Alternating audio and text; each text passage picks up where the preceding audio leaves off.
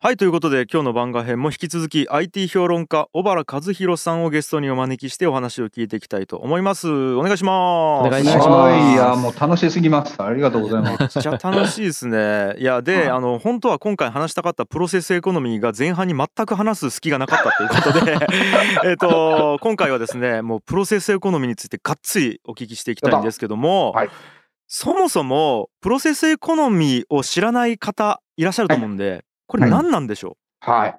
あの、はい。プロセスエコノミーって文字通り、そのプロセスが経済の中心になるよっていうことなんですけど、これ具体的に言うとですね、要はプロセスの逆であるものってアウトプット、完成品なんですよね。で、うん今までって完成品で稼いでたわけですよ。うん。なんだけれども、まあ、うんここの帯にも書いてるように、もう良いものだけでは稼げない時代の新常識。つまり何かっていうと、もうどんないいものを出しても、もうすぐにインターネットの時代ですから、もうすぐにパクられて、うん、でいい意味で高止まりでもうく差がつかなくなっちゃうんですよね。はいはいはい。でそうすると、もう差がつかないと安売り競争にどんどんどんどんなってって、うん。でそこで儲けることができない。うん。っていう風になってくると、じゃあむしろ完成品よりは、プロセスの中にその希少性、珍しさって生まれてくるから、う、そのプロセスの中にあるその人の思いだとか、その人のその工夫だったりとか、その人の試行錯誤、まあみたいなところでファンになって、うんでうん結果的にアウトプットである完成品が選ばれたり、うんうん。何しろそのプロセスそのものが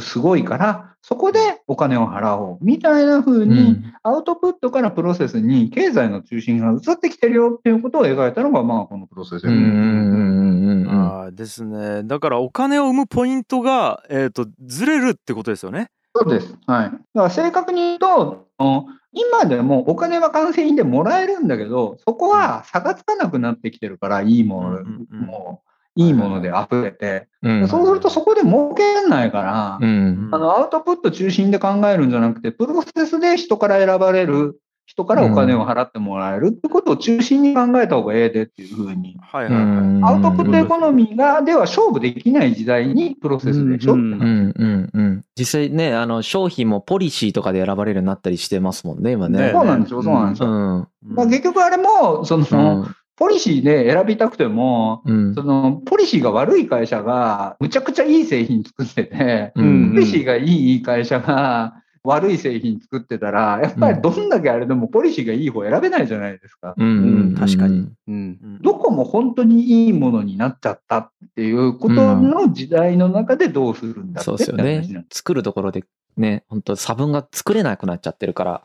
そうなんです。はいね。いやーで、えっと今実際にプロセスエコノミーで成功してるものの具体例でいうとどういうものがあるんですか？そうですね。だから、プロセスそのものでもう稼いでるよっていうところで言うと、やっぱりデジタルエンターテインメントが圧倒的に先に進んでいて、そういう意味でやっぱり韓国の BTS なんてまさにそうですはい。ですよねで、今回も新曲が世界で、まあ、10億 PV を最短でやりますみたいな。10億。はい。10億再生回数ですね。もうああ。いやでも実は日本で言ったらモーニング娘。とかもプロセスエコノミーですよね。あそうです、そうです、そうです、そうです。うんはい。うんまあ、ただ違いは、あの、モーニング娘。の時代っていうのは、はいあくまで CD っていうアウトプットで稼ぐっていうところが中心だったわけですねあ、そっかそっか。うん。で、それがやっぱり BTS は、そのコロナでライブが開けにくくなったっていうことも含めて、彼らがその新曲に至るまでをどういう苦労してるかとか、こういろんな制作過程を出していくし、で、それうんをアーミーって呼ばれるファンがうん編集し直して出したりするし、うん。うんまあ、そういうその制作過程そのものでも稼ぐし、うんうんで、あとはそのファンクラブとかっていうようなサブスクっていうものでも稼ぐし、うん。そういったもうプロセスそのもので稼ぐっていうところに来てるし、うん、だからもちろん、ハロプロの時代だとか、AKB の時代とか、まあ、そのプロセスでファンになってもらってっていうのはもう昔からあるんですけど、まあ、大事なことは、プロセスでファンになってもらえるという手法は昔からあったんだけど、なるほど。昔はアウトプットだけで勝てた。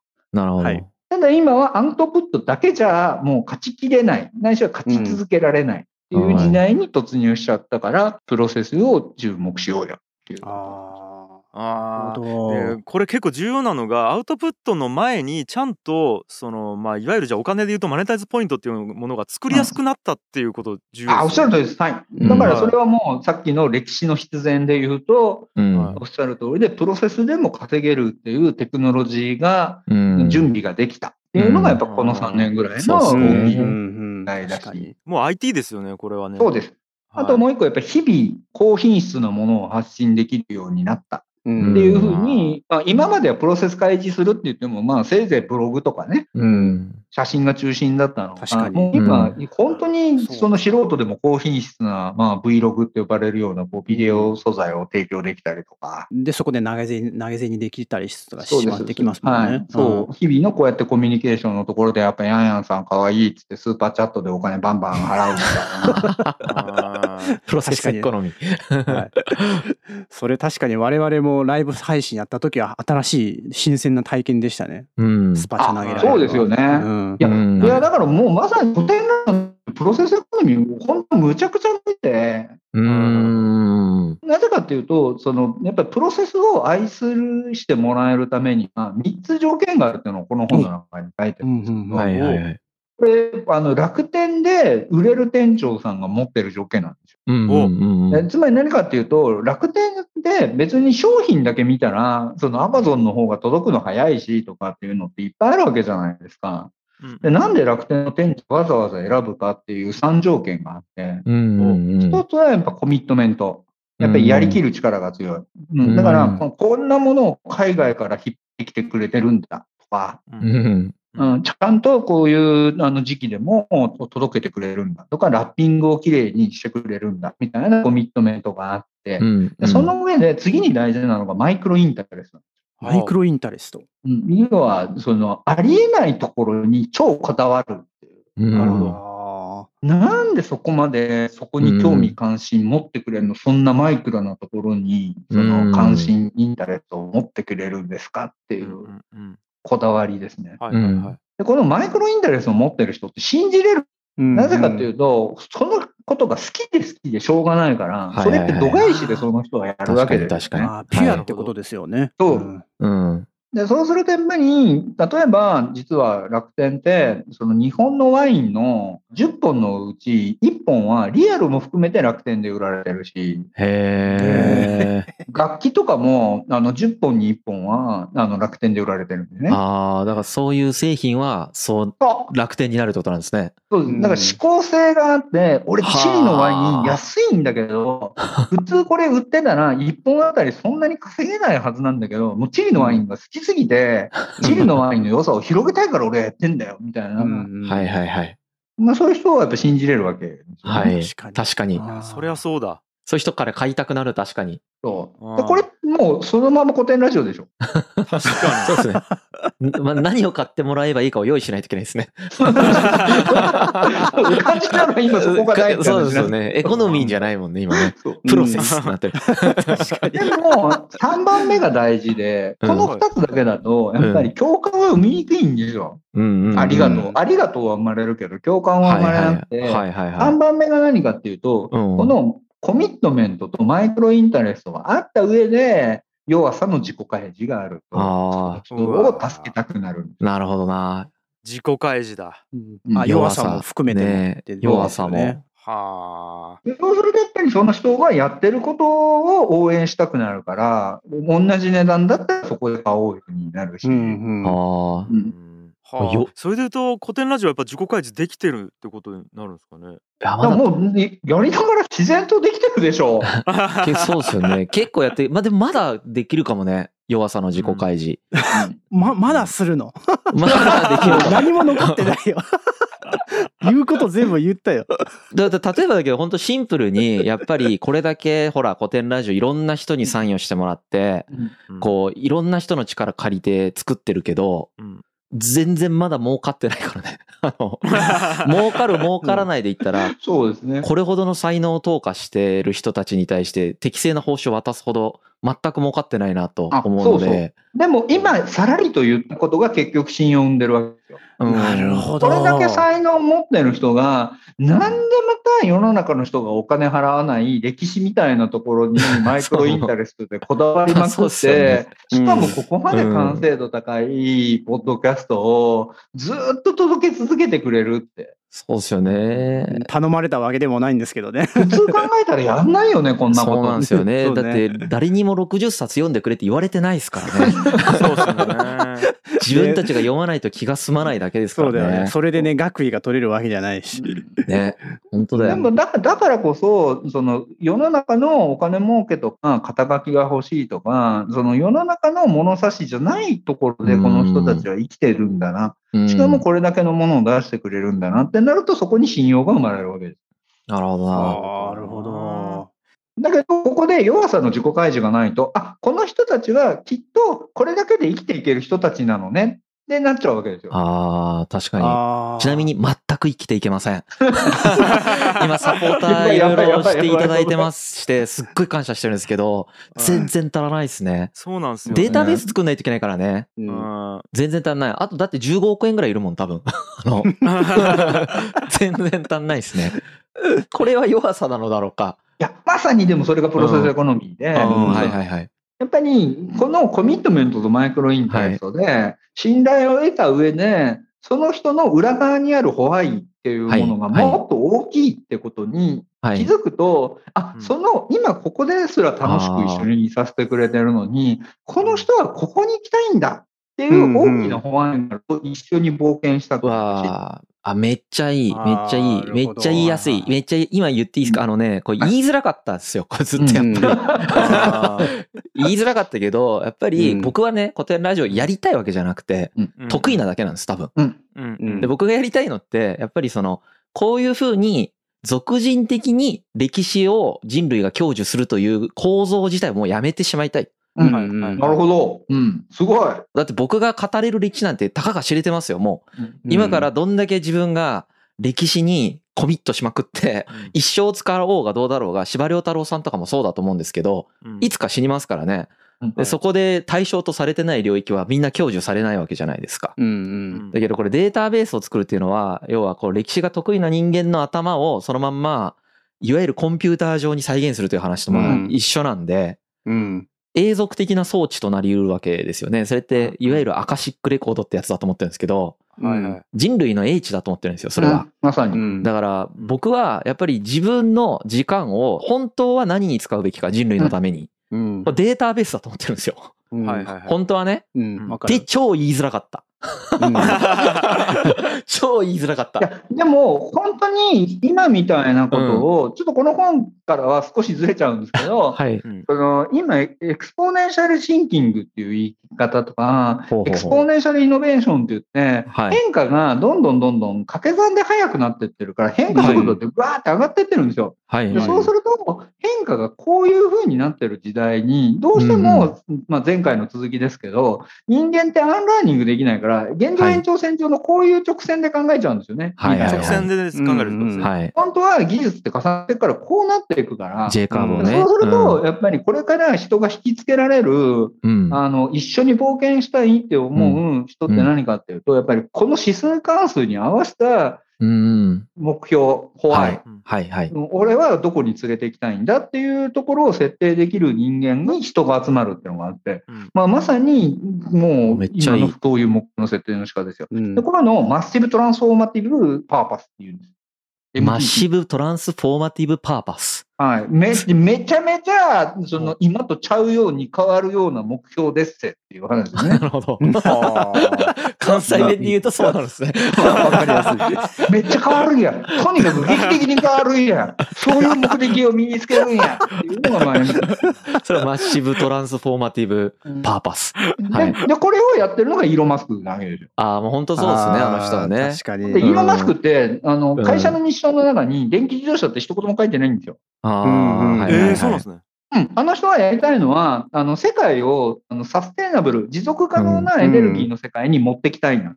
うんへでえ。も、世界を持続的な世界に持っていくためには、持続可能なエネルギーを誰もが使えるようにしなきゃいけない。うんうんでそうすると、持続可能エネルギーって、今のところ太陽光とか風力とか、うん。風が吹いてる時とか、昼間にしか発電できないじゃないですか。うん。そうすると、めちゃくちゃ電気を貯めておけるものをうん安価に作らなきゃいけないから、うん。バッテリーを安くしなきゃいけないんですよ。そうですよね。はいはいうんでそうすると、バッテリーを安くするためにはう、ん。バッテリーをたくさん作らなきゃいけないから、はい確かに。初期の頃はバッテリーが高くても買ってくれる何かを作らないとバッテリーの生産量って増やせないんですね。うんうんうん。確かじゃあ、バッテリーが高くても買ってくれるバッテリーってなんだろう？うん、それって電気自動車のスーパーカーで。それで電気自動車やってんだ。すげえな。じゃああれっすね、その電気自動車は、あの、もう道具ではなくて、インフラなんですね。そうあの、もう社会に固定されてるインフラなんだ。バッテリー安くするための手段ってことですよね。だから。そうです。バッテリーを安くし、しかも家庭の中にバッテリーが置いてある状態にするっていうためのインフラであり、うん、ファーストステップなんですよ。へだから彼のそのめちゃめちゃ世の中変えるような目標を作ろうやっていう MTP は世の中を持続可能なエネルギーの社会にするなんです。うんなるほどねだ。からつさっきの話で言うと、会員さんっていうのは、いや、歴史ってこれから変化の時代の中で、まあ前回言ったように、自分としての歴史の羅針盤を一人一人が持たなきゃいけない時代に、うん。いいちいち深井さんが説明してたらあかんよなと。や、マジでそうすると、うんその歴史データベースがあって、誰もが深井さんみたいに自分に合った歴史を再編して、自分に合った歴史から学んで、自分としての羅針盤を作れる時代にしたいよね。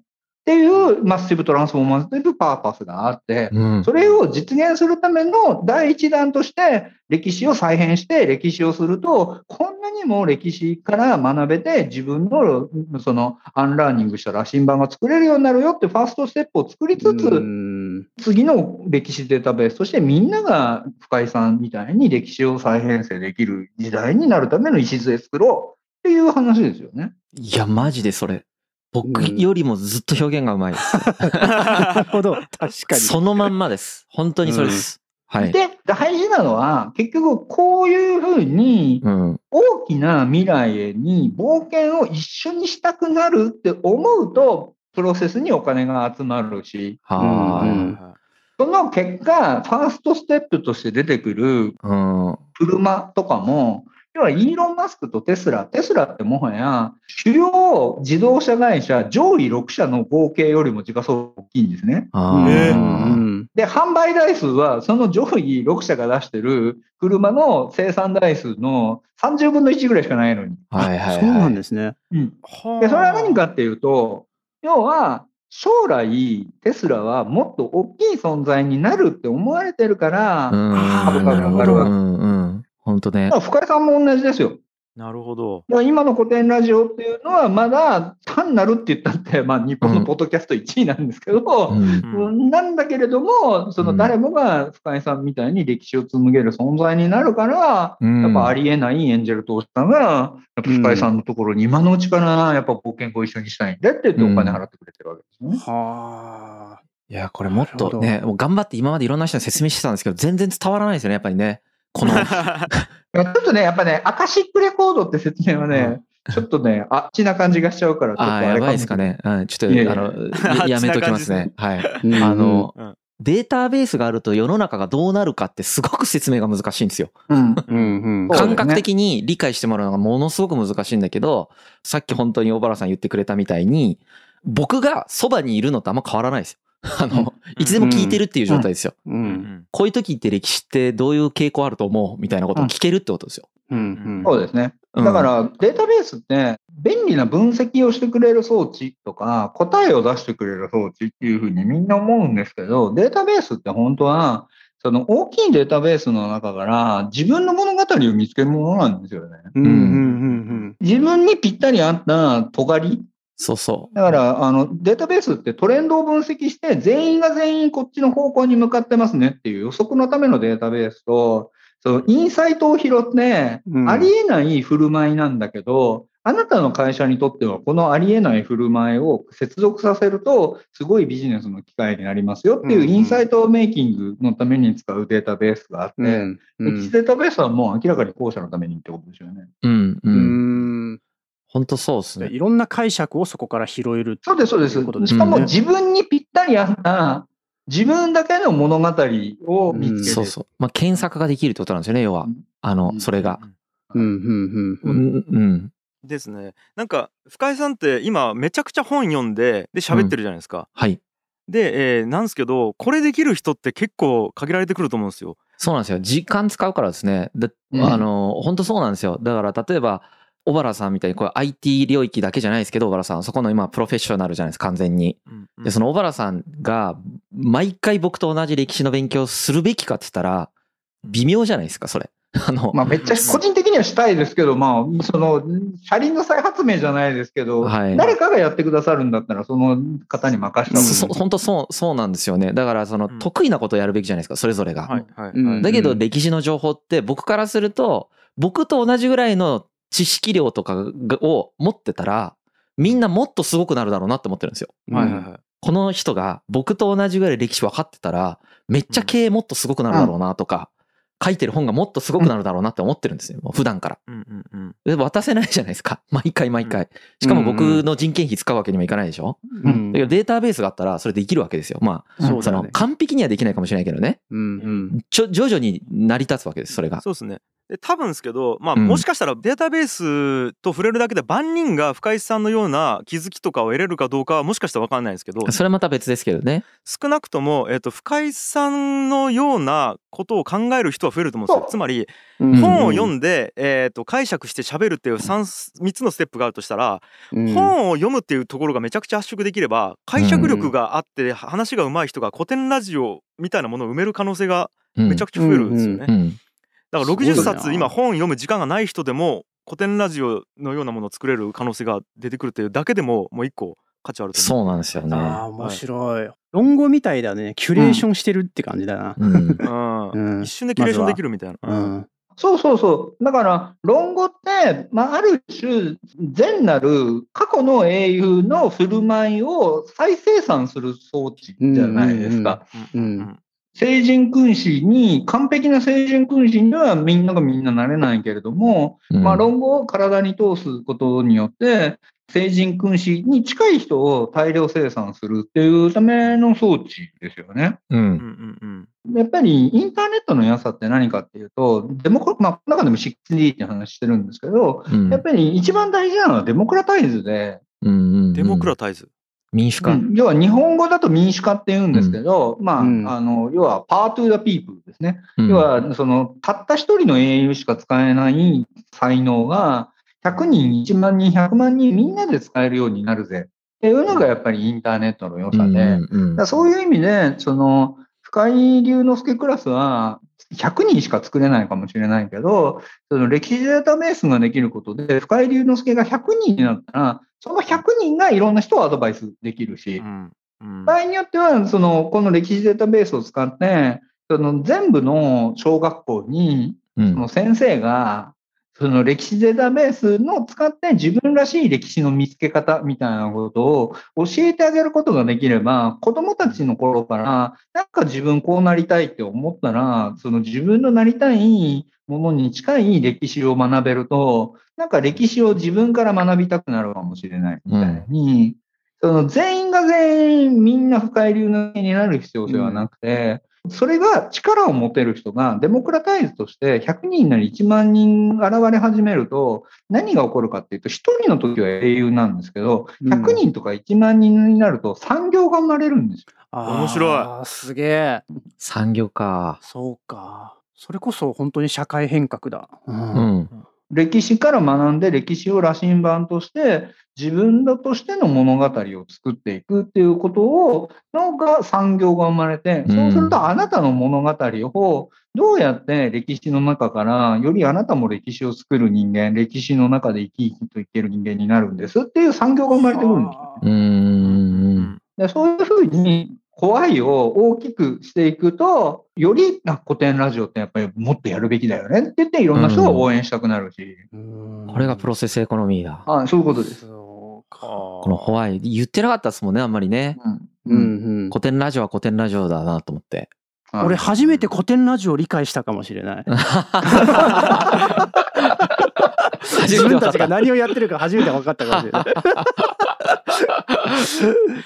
そうすると、結局、古典ラジオを聞いてる人だったりとか、今の古典ラジオのサポータープログラムを応援してる人たちは、これよく言う話で、うん。城の石垣を作ってる人って話で、うん。その単に石垣を重そうに持ってる人たちっていうのは、なんでこんな重たいものを作んなきゃいけないんだって不平不満にやってるけど、うん幸せそうに石垣を積んでる人に聞いたら、いや、だって僕が作る石垣が、その僕が生きてるうちは城できないかもしれないけど、うん。その親子3代、4代先まで、もう平穏無事に笑顔で生きれるようなことの一部を僕が携わってるんだったら、うんうんこんな幸せな仕事はないですよねっていう話になるわけですね。う。うんんつまり何かっていうと、こういう大きなホワイが分かっていて、しかも、その、残念なぐらいに深井さんとかにはお金を今のところ集める力がないから、だから、そのサポーターは、うんその今のコンテンツ代を払ってるんじゃないんですよ。うん。歴史データベースを作って歴史産業を作るって石垣の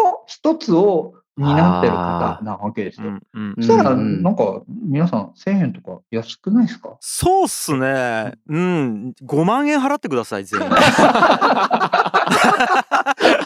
いや、そうそうそう。50倍？いや、まさにそうやな。で、俺、小原さんの好きな言葉で、乾けない世代っていう言葉があって、はで、なんか昔って、その、じゃあ、1000円のお金の使い道って自分に使うしかなかったし、うん。その、人に使うんじゃなくて、自分が乾いてるからそれを埋めるしかなかったっていう、要はその、欲しいものがめちゃくちゃあって、それをお金で買えるものであって、うんその幸せを求めて進んでたっていう時代があった中で、多分今の生活の品質ってもう最低限はクリアしてると思ってるんですね。日本特に日本だと。うん。だからじゃあ、えー、と最低限生活をした上で余ったその数千なのか数万なのか分かんないですけどそれをどこに使うかっていうところでみんな個性が出てくるし自由になってるしもしかしたら迷ってるかもしれないと思ってるんですよ。うん。だからそれって多分お金が投票権になったっていうことだと僕思ってるんですね。そうですね。本当その通りだと思いますねうんうんうん。だからまあまさに今おっしゃったのがこれなんですけれども、はい、その、はい。要は乾いた世代って何かっていうと、そのないものがたくさんあったんですよね、昔から。うんうん。うんものがですよね。はい。うんうん。そううんそうすると、ないものを埋めるっていうことがかっこいいし、うん。でうんないものがいっぱいあるから、ないものがあるになった時に、それを手にできるってすごい快楽なわけですよ。うんだから、売上ゴールを達成すれば、なんかみんなの家に車がなかったところが車があるようになったり、うんカラーテレビが来たり、うんそうすると家を顧みずにずっと仕事ばっかりしてても、周りから、いやー、〇〇さんのトヨタのおかげで、うちも車乗れるようになったよ、みたいに感謝されるし、うん。で、達成すると、その、じゃあ銀座でシャンパン開ける、ドンペリ開けるか、美女と一緒に、みたいな、うんそのまだお酒とかが希少だった時とかはやっぱそうなんですけど、今ってある種、もうないものがなくなっちゃったなんですよね。うん。でそうすると別にないものをあるにするみたいな達成って別に何のために達成するんでしたっけ？ど、でももうあるじゃないですか、十分。ううんんうんでも快楽とかも、いや別にサイゼリアで十分美味しくないですか？う。うんんだったら、銀座でなんか高いお金払うよりは、もう古典のもういい仲間と一緒に、その歴史的に意味がある、うん、これから変化の時代に誰もが変化の中で自分としての英雄ストーリー見つけれるみたいなことの一部にられた方がいいですよね。っていうふうにやっぱ意味合いを求めるし、うん。でもっと言うと、見えないものを見えるようにしていくみたいなことって没頭するんですよね、成長って。うん。うん。うん。適度な緊張感の中で一緒にできるようにしていくと。まあこういうふうに、その、まあ今までっていうのは乾いてることができたから、喉の渇きを埋めるだけで幸せになれてた時代なんだけど、もう今、もうないものがないから乾けなくなったんで、より、うん何の意味合いの中に僕たちは生きているのか、どんないい仲間と一緒にいるのか、うんでそれをやることに夢中になれるのか、っていうふうに、まあ、時代の価値観がシフトしてて、うんうん。そうですよね。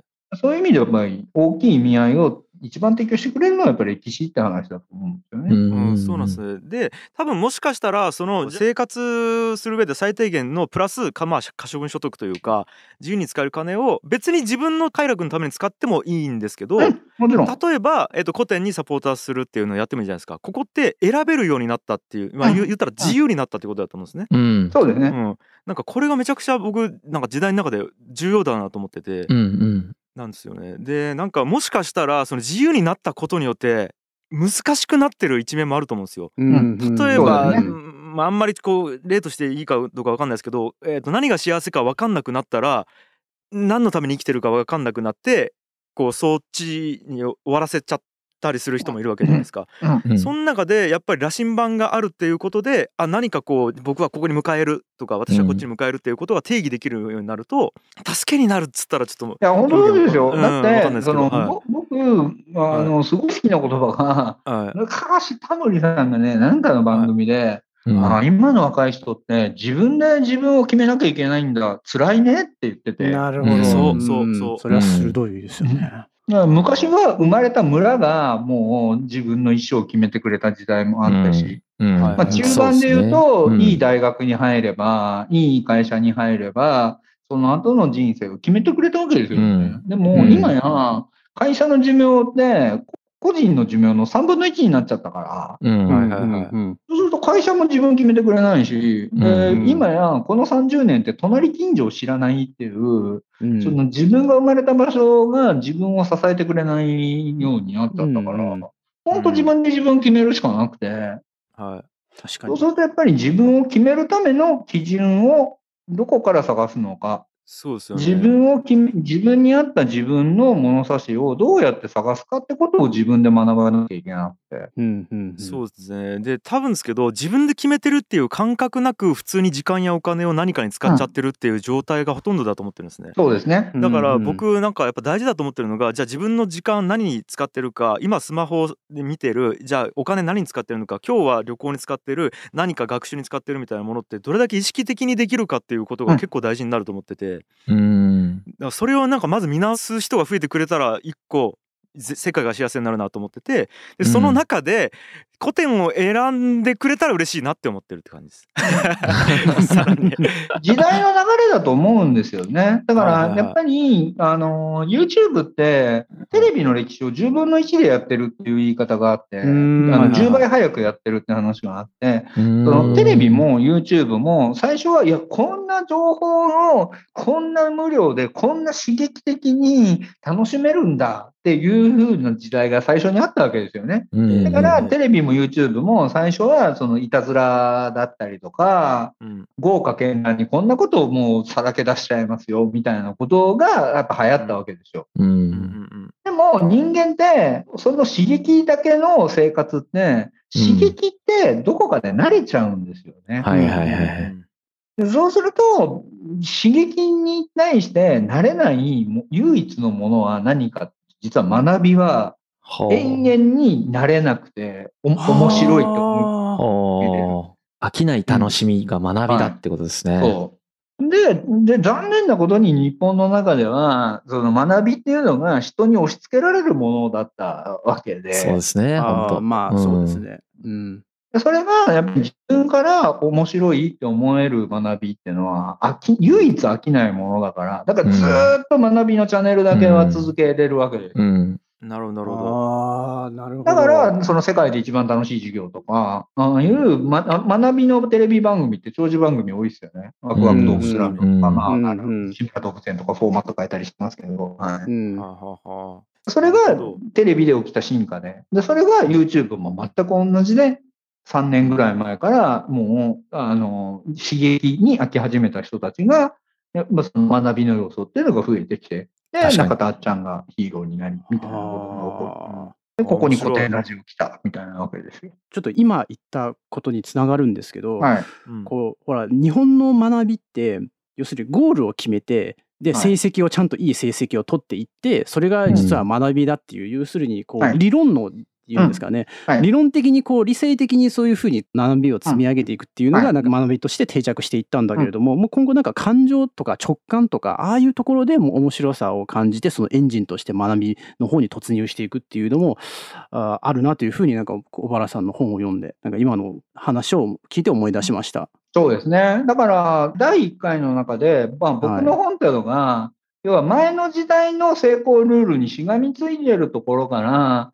そこじゃダメなんだって脅すより、いや、実は次の時代のゲームルールもあなた得意なんですよって言ってあげると、まあ、変化を楽しめるようになるよね。っていうことでアフターデジタル書いて、まあ、今うん。回プロセスエコノミーでも、要はいいものを作るっていう、こうものづくりの成功体験強い日本の方に、いや実はあなたたち完成品じゃなくてプロセスに価値を出すってなったら、あなたたちってプロセスを楽しむっていうことだったり、プロセスの中に面白さを作るっていうことに関しては、日本人ってももともとその職人だったりとか、ニコニコ動画みたいに、うんそのもう手段の楽しみまくって、目的なんかどうでもいいや、すよね。手段が面白ければいいみたいなことを楽しめる国民じゃんっていうことで書いてるんですけど、なるほど。うんそれがヤンさんの話で言うと、さっき言った、まあ、楽天の店舗3条件みたいな話したんですけど、うん楽天って面白くてね、社内に大学あるんですよ。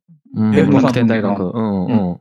で、こうその店舗さん向けの大学の学長の中山さんが言ってるのがこれなんですけど、うん。本来何を目的にするかって2種類あって、結果を目的とするのと、プロセス自体がもう目的にするものなんですねはいはいはい。そっかで、もともと人間っていうのは、やってて発見が楽しいからとか、うん。ここ次何が起こるんだろうみたいに、そのプロセスそのものが楽しいっていう人が多かったんですよね。だからドライブってそうじゃないですか。水曜どうでしょうって、もう楽しんでる、走ってることが楽しいっていうためなんだけど、う日本がメーカー社会になるときに、うんやっぱりいいものを作るまでは我慢しましょう。うんうん行き着いた先に楽しみがあるから、途中は我慢してひたすら失敗を減らして、我慢してひたすら安くていいものを作って、結果良ければいいじゃないっていうふうに、結果のために途中は我慢しようって国になっちゃったんですよ。うーんだけどこれって、え正解が決まってる時代はいいんですよ。確かに。正解が決まってる時は早くたどり着けたやつが勝てるから、我慢しまくって途中息継ぎせず、もうぐわーって走り切れば勝てるけど、うんうん今ってもう変化の時代だから、どこに正解があるかなんかわかんないので、うんやっぱり途中を楽しみながら気づいたら遠くに来てましたいやー、これ響くな。っていうふうに変わってきていて、まあ、そういう意味でも、そのプロセスエコノミーっていうのは、みんなでプロセスを楽しみながら、みんなにプロセスを応援されて、楽しいね、楽しいねってやってたら、うわ、もうこんなに古典シリーズ溜まってるわ、みたいな。うんうんうんいや、このメンタリティで経営するのめっちゃ大事だと思いながら、なかなかね、やっぱりこう、日々のあれがあるじゃないですか。そうやっぱなんですよ。ね、寿命ってあるじゃないですか、やっぱり。このまま行くと潰れるぞみたいなやつとか。はいはいはいなんかその、このまま行くと潰れるけど、よし、じゃあ楽しもうみたいに するのって、すごい難しいけど大事なんだなと、なんか改めて今ちょっと思ったね。うんやっぱちょっと目的的になっちゃうもんね。どうやっても。そうなんでも、それで歴史的に成功した会社がネットフリックスだったりするんですよね。ああそうなんですか？そうなんです。ネットフリックスで、もともとは、まあ、レンタルビデオ店で始まったわけですね。あ。でも、レンタルビデオ店でやってたら、ブロックバスターっていう、もう、もう、すでにエリアドミナントな、もうどこにでもあるわ、みたいな感じのライバルがいて、あ、このまんまじゃ勝てない、やばい、えっと、どこに行けばいいんだ、俺たちって言って、郵送にしようって言って、郵送にして。うん郵送にしてたら、その、また郵送のこう返しやすい封筒を楽しみながら作って、それなりに勝てて、郵送でなんとか生き残れるようになって。はい。でそうすると、でも、一方で、郵送だと、一回いくらじゃ、その人めんどくさくて買ってくれないんで、月額制に変えたわけですよ。うんうんう。うんん。そうすると、月額に変えた、えまたいろんな工夫してたら、あれ月額に変えたら、どうせだったら見なきゃ損だっていうふうに変わるから、人っうんてこの監督の作品全部見ようぜみたいなこととか、うん。なんか BGV としてずっと見ておきたいこの動画みたいなうん。ふうに、今までのレンタルビデオ屋さんって、新作を見たいっていうところが勝負のルールだったのが、月額制に変えたら実は好きな監督を追いかけたいみたいなことをちゃんとやった方がいいじゃんって言ってデータベースを整理し始めるんですよ。面白い面白い。そしたら時代がブロードバンドが来て。あで、そうすると、なんかネットフリックスのおすすめは、なんか自分にキュンキュンくるな、みたいなんで、2作目、3作目を見たくなるって言って、あ。ロングテール。やいろんな映画を集めれるようになって。でも、そしたら、ネットフリックスがナンバーワンになったから、今度はナンバーワンになった時に、新作を投下できるようになったんだけど、彼らだけが、誰が深く刺さるかっていうデータベースを持ってるから、一作あたり1本1話ドラマ3億円使えます。全部で50億円ぐらい使えますみたいなドラマなのに、この俳優使えば絶対に100万人見てくれる。この監督使えば絶対150万人見てくれる。で、官邸のなんか陰謀者だったら絶対100万人見てくれるって言って、深さの突き刺さるデータベースが彼らにだけ楽しみながら作ってたからあったから、だからハウスオブカードみたいな、あんな博打ができる会社になったんですよ。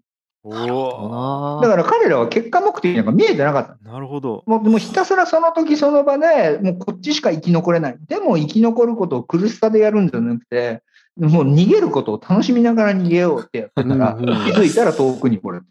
逃げることを楽しみながら逃げるってめっちゃいい表現ですね。ねだから、やっぱぱ結果をだから気にしないのがやっぱ大事なんだな。うんあなんか俺ああれを思い出しました、まあ、さっきあの実は収録の直前にバーニングマンの話をしてたと思うんですけど、うん。でその時にあバーニングマンって僕あの大学の学園祭なんやなって、はい。はい、あこれこれあの YouTube の方はねこれ画面見れてると思うんですけど、うん。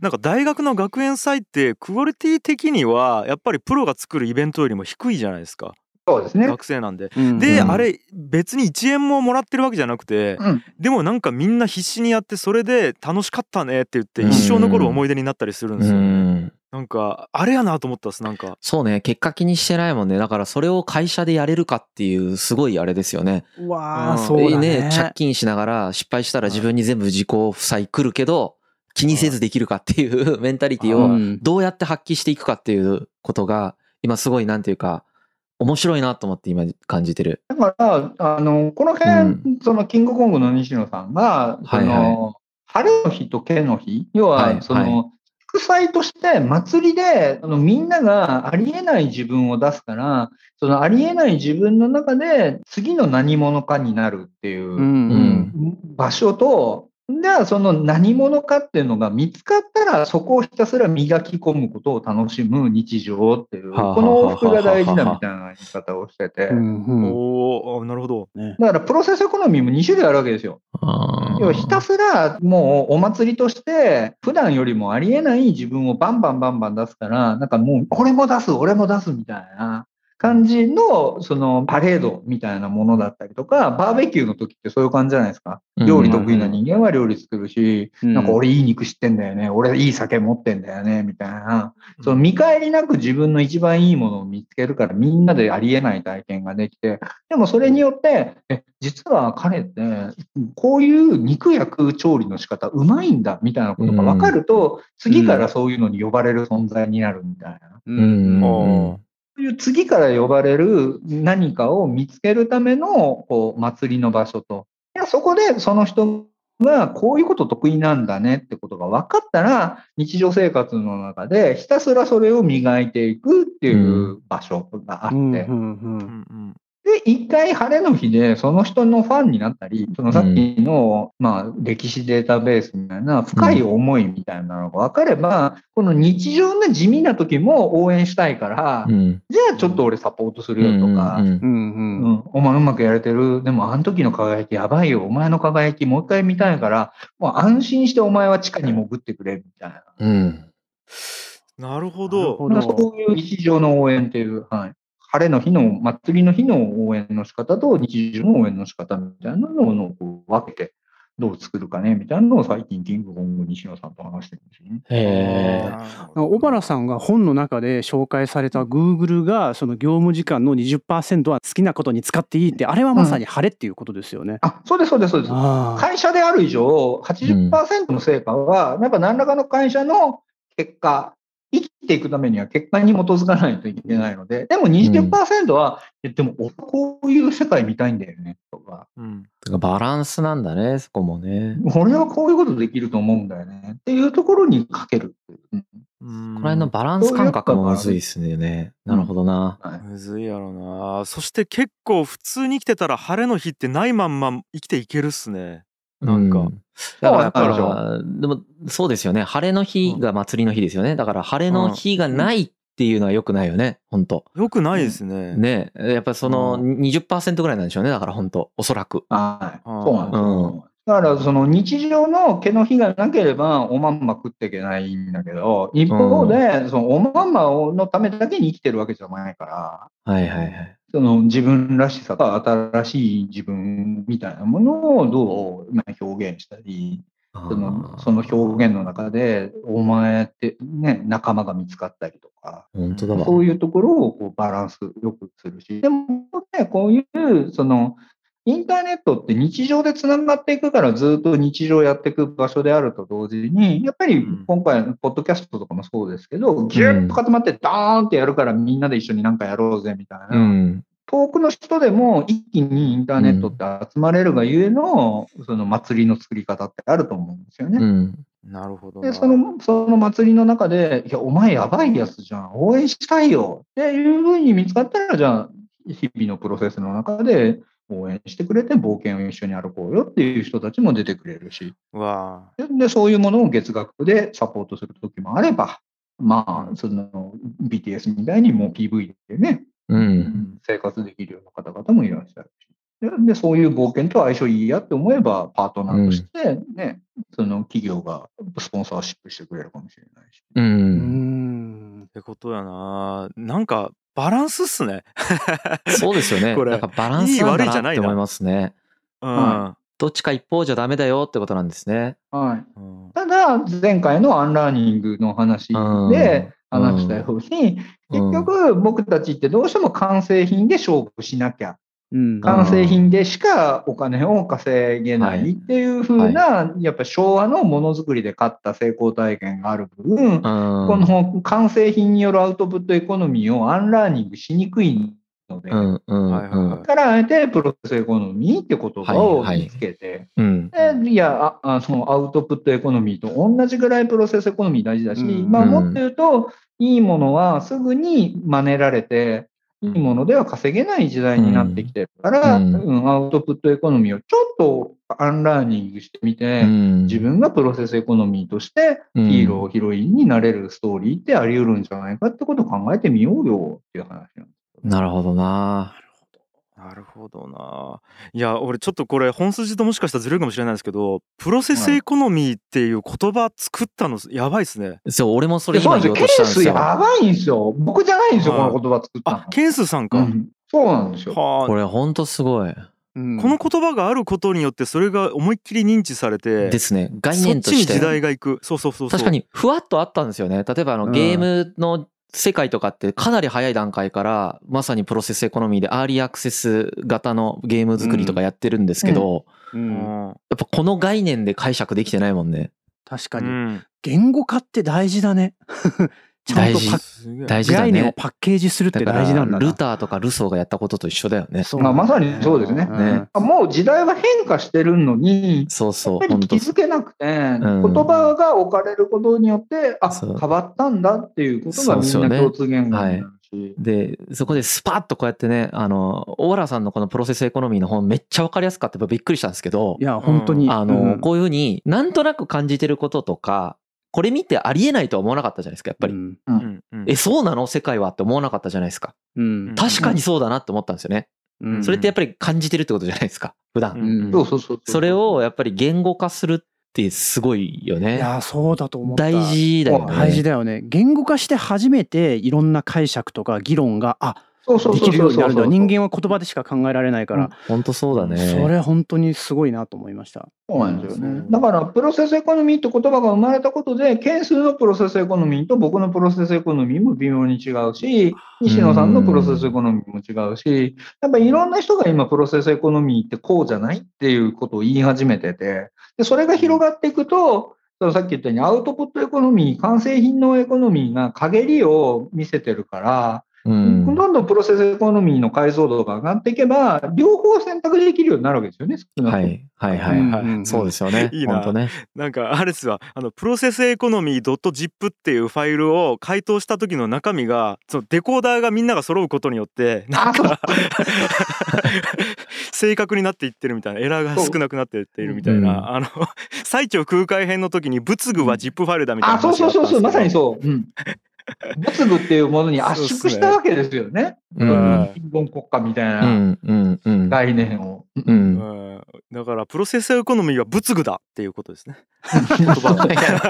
全然、ここだけ聞いたら全く意味がわかんないですよ。意味がわかんない。まあ 詳しくはね最長空海編を聞いてもらいたいんですけど。そうですね。でうんも、やっぱり僕は、まあ古典ラジオもそうだし、本もそうだし、筆記もそうだし、一番大事なのは日常、未来を作る、問いを作ることだと思っていて、プロセスエコノミーでもあり得るんじゃない？とか、自分の物語を価値にできるやり方として、プロセスエコノミーはどうなんだろう？とか、い。うんうんやっぱり日常の中に問いが生まれると見えるようになるじゃないですか。うん。問いを立てないものは見えないので。うん。ああいいですね。問いを立てないものは見えないですね。でも本当そう思う。もうなんか、何も言う余地がないぐらいそう思う。そうだなっていう。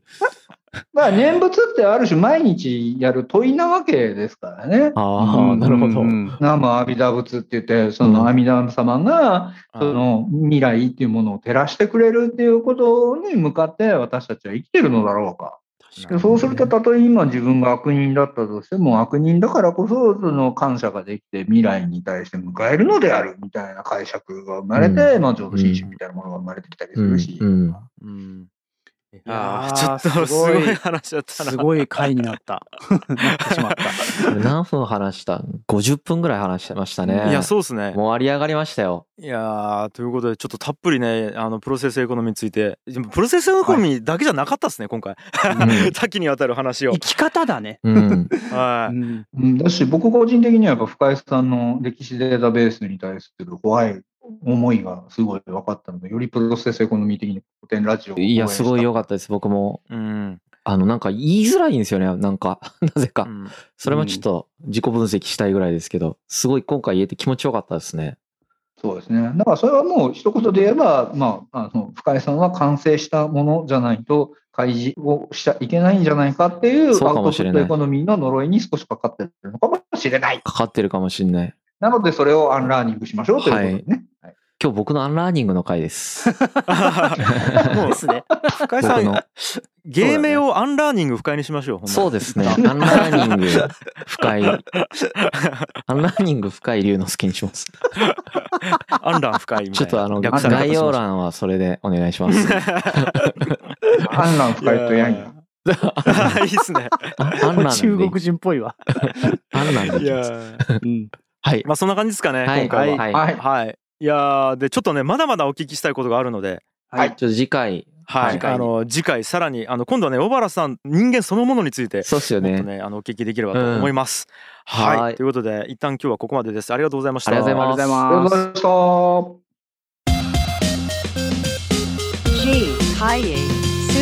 ました。